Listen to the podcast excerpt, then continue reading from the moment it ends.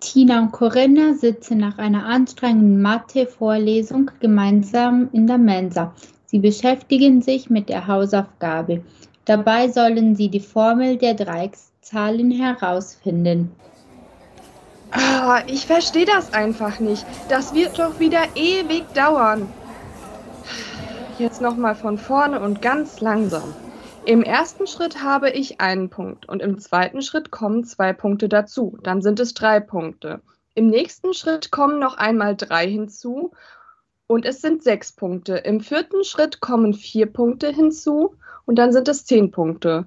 So wie die Punkte jetzt angeordnet sind, erinnern sie mich irgendwie an mein Sandwich. Das ist ja auch dreieckig. Ähm, ich rechne also im zweiten Schritt 1 plus 2, im dritten Schritt dann plus 3 und im vierten Schritt plus 4. Aber wie soll ich denn damit zu einer Formel kommen? Mach's dir doch nicht so schwer.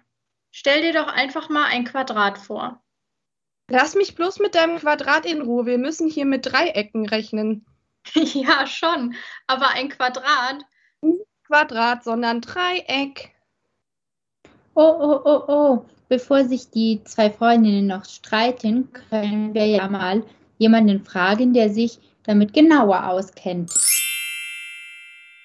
Hallo, ich bin der kleine Gauss, ein Mathematiker aus dem 18. Jahrhundert. Und wenn ich mal groß bin, werde ich sehr berühmt sein.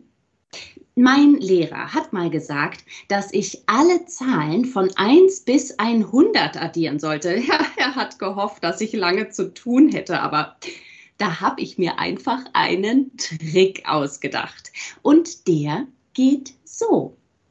Ich habe die Zahlen von 1 bis 100 vorwärts aufgeschrieben und dann nochmal die Zahlen von 1 bis 100 in umgekehrter Reihenfolge darunter geschrieben. Dabei ist mir aufgefallen, dass die Addition der untereinander stehenden Zahlen immer 101 ergibt. Ich habe zwar 100 Zahlen, aber ich habe zwei Zahlen immer zu einem Päckchen verbunden. Also habe ich insgesamt nur 50 Päckchen. Wenn man das jetzt verallgemeinert, dann hat man n durch zwei Päckchen. Dabei steht n für die Anzahl der Zahlen. Tina, vielleicht kannst du damit ja etwas anfangen. Jetzt klingt das Ganze schon irgendwie einfacher. Ich muss die erste Zahl mit der Entenzahl in ein Päckchen packen, also in Klammern 1 plus n addieren. Die zweite Zahl addiere ich mit der vorletzten Zahl. Das wäre n minus 1. Also rechne ich 2 plus n minus 1. Da 2 minus 1 gleich 1 ergibt, kann ich auch direkt 1 plus n schreiben. Und das hatte ich doch eben schon. Wenn das also mein Päckchen ist, dann kann ich es wie der kleine Gauss mit n multiplizieren und muss das Ganze auch durch 2 teilen, weil in jedem Päckchen schon zwei Zahlen stecken. Ich glaube, jetzt habe ich es fast geknackt.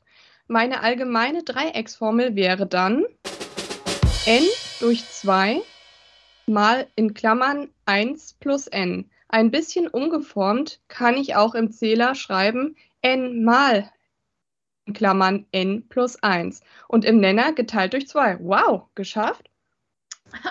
Also mit dem Quadrat hättest du das einfacher haben können. Hä? Schau dir doch mal meine Schokoladentafel an. Quadratisch, praktisch gut.